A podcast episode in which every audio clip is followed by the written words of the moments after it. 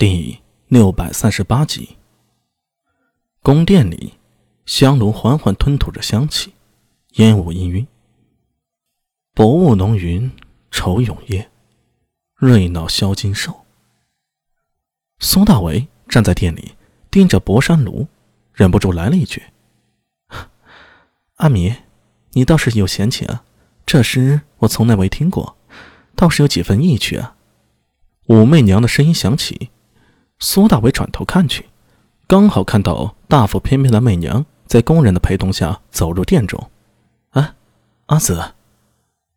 苏大伟忙招呼：“行了，王福来在这里啊，其他人都去店外候着。”武媚娘轻轻抬手，其他工人不敢多问，一个个鱼贯而出。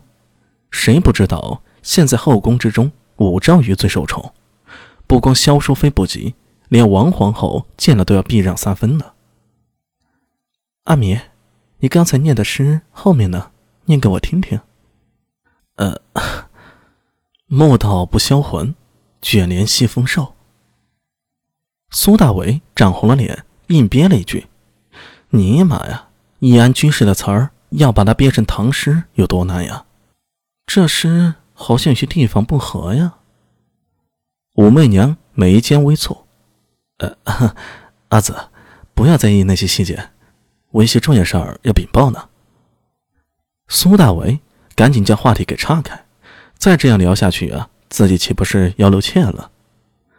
简单将北风上的事说了一下，苏大为总结道：“我认为有人在偷偷窥探，不知此人是谁，但是我担心会对阿紫和陛下不利，不可不防。”武媚娘沉吟了一下，点了点头。你继续盯着，此事我会和陛下说的。苏大伟可以查探地形，也可以侦查情报，排除隐患，但是他没有调兵之权。想要保卫李治和宫中嫔妃、文武重臣的安全，还得靠正规的禁军守卫。把这件事儿禀告给武媚娘，苏大伟也稍稍松了口气。不管是谁在窥探。不管有何目的，只要这边小心防备，问题应该不大。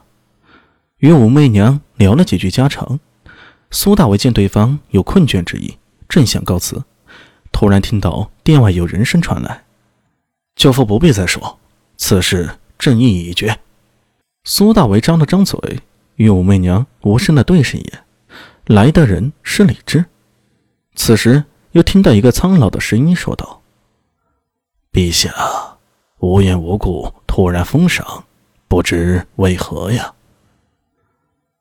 没有为何，这些人本就有功，朕是皇帝，想赏便赏。李治语气强硬的说道。苍老的声音冷笑了两声。武氏或早亡，名单里的其他人，以朕看，也与武家有关系的。陛下这么迫不及待要封赏他们吗？这话说出来，李治好像一下子哑掉了。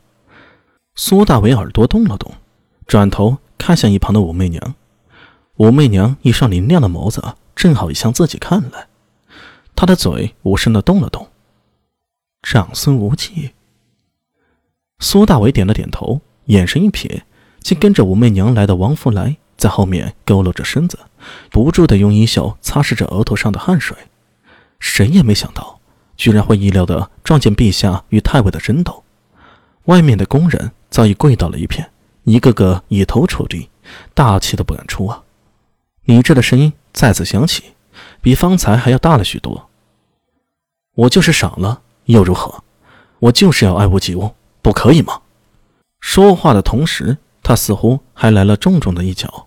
听到“砰”的一声响，合起的店门被李治一脚踹开。李治的目光，李治身边长孙无忌的目光，顺势射了过来，与措手不及的苏大为对了一下。我你妈！苏大为心里咯噔了一下，暗叫一声不好。在武媚娘面前自由洒脱惯了，可没有半点人臣的样子，站着跟个木桩一样，直挺挺的。这一刹，与李治与长孙无忌的目光一碰，好不尴尬。反应过来的苏大为赶紧低头后退几步，做出恭敬的样子。他刚才甚至与武媚娘是肩并肩站着的。媚娘，他是啊，陛下，这是臣妾与你提起的弟弟阿弥。武媚娘倒是不慌，从容的说道。说完，她又向长孙无忌行礼：“见过太尉。”哼！长孙无忌明显对武媚娘没什么好脸色，冷哼了一声，又狠狠的看了一眼，甩袖而去。